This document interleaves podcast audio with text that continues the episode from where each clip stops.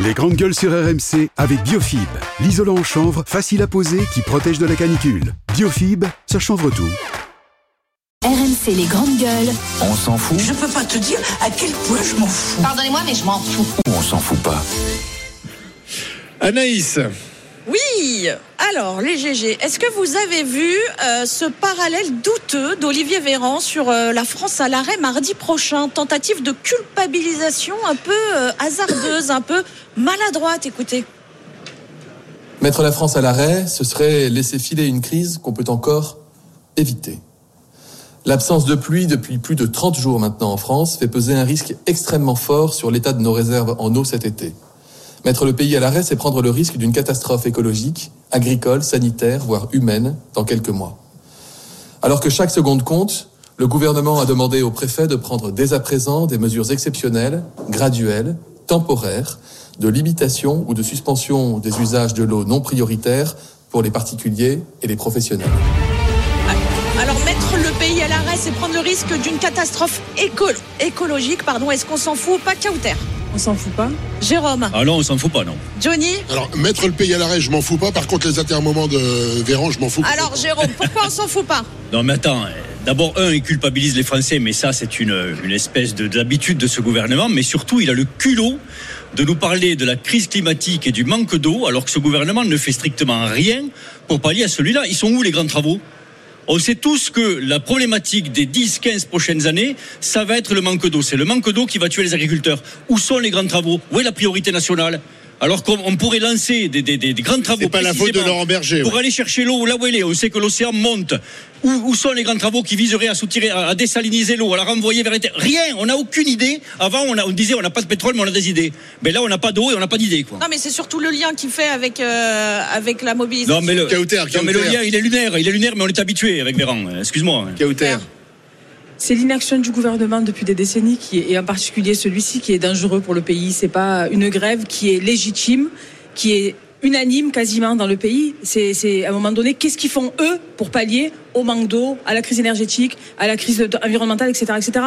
C'est- Il faut arrêter de rejeter la faute sur les Français, sur les Français qui se battent pour vivre mieux, par rapport à ce qu'eux ne font absolument pas, ni aujourd'hui, ni hier, ni demain. La réaction de Laurent Berger sur Twitter, Monsieur Véran, un peu de sérieux, la sécheresse c'est la faute des syndicats et pourquoi pas la défaite en Coupe du Monde Mais non, mais Johnny. Ce ce qui est lamentable, en fin de compte, c'est qu'on mélange tout. C'est ça. Qui- Qu'est-ce que vient faire l'écologie dans une manifestation pour les retraites Voilà. et qu'on bloque le pays Donc, excuse-moi, mais je trouve que Véran, il est vraiment à côté de ses pompes. Oui, on a un gros problème, mais effectivement, comme le dit Jérôme, je vois chez nous, rappelle-toi l'histoire des bassines en Deux-Sèvres, euh, où bien sûr, quand on fait un truc, on vient cisailler les bâches pour que tout s'en aille. C'est vachement intelligent.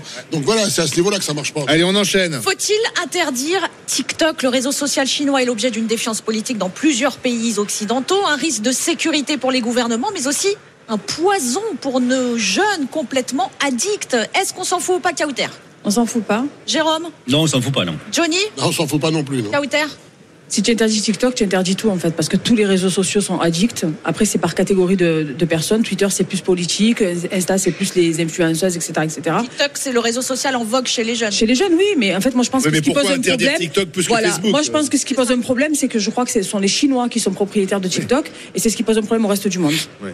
Et ils Jérôme aspirent les données par TikTok, quoi. Vous savez que Non, mais par ce qui- ce qui exemple est assez- que on interdit euh, l'utilisation de TikTok chez les fonctionnaires, Euh, les ministres euh, sur leur portable n'ont pas la possibilité de télécharger l'application TikTok, donc Oui, il y a parce qu'il quand même risque d'aspiration de données. bah, il y a, il y a un bien risque sûr. quand même d'espionnage Bien par sûr, les mais là, Chinois. là, ce qui est rigolo dans je crois TikTok, que c'est c'est qu'on apprend, on apprend hier, je crois, que le réseau social TikTok va mettre une alerte au bout de 60 minutes Ah. pour prévenir les jeunes. Oui. C'est le patron du casino qui fait les règles, quoi. Excuse-moi, mais en général, quand le patron du casino, du casino fait les règles, il perd pas d'argent, quoi. hein. Ah. Oui, au bout Non, de là, là, 60 minutes, le jeune, il sera Voilà. au courant qu'il est Ah, Non, la- déjà depuis 60 non, minutes. le vrai sur TikTok. problème, juste très rapidement, le vrai problème, c'est les algorithmes, quoi. C'est ça qu'il faudrait interdire. Parce qu'on enferme les gens. Imagine, c'est comme un pays.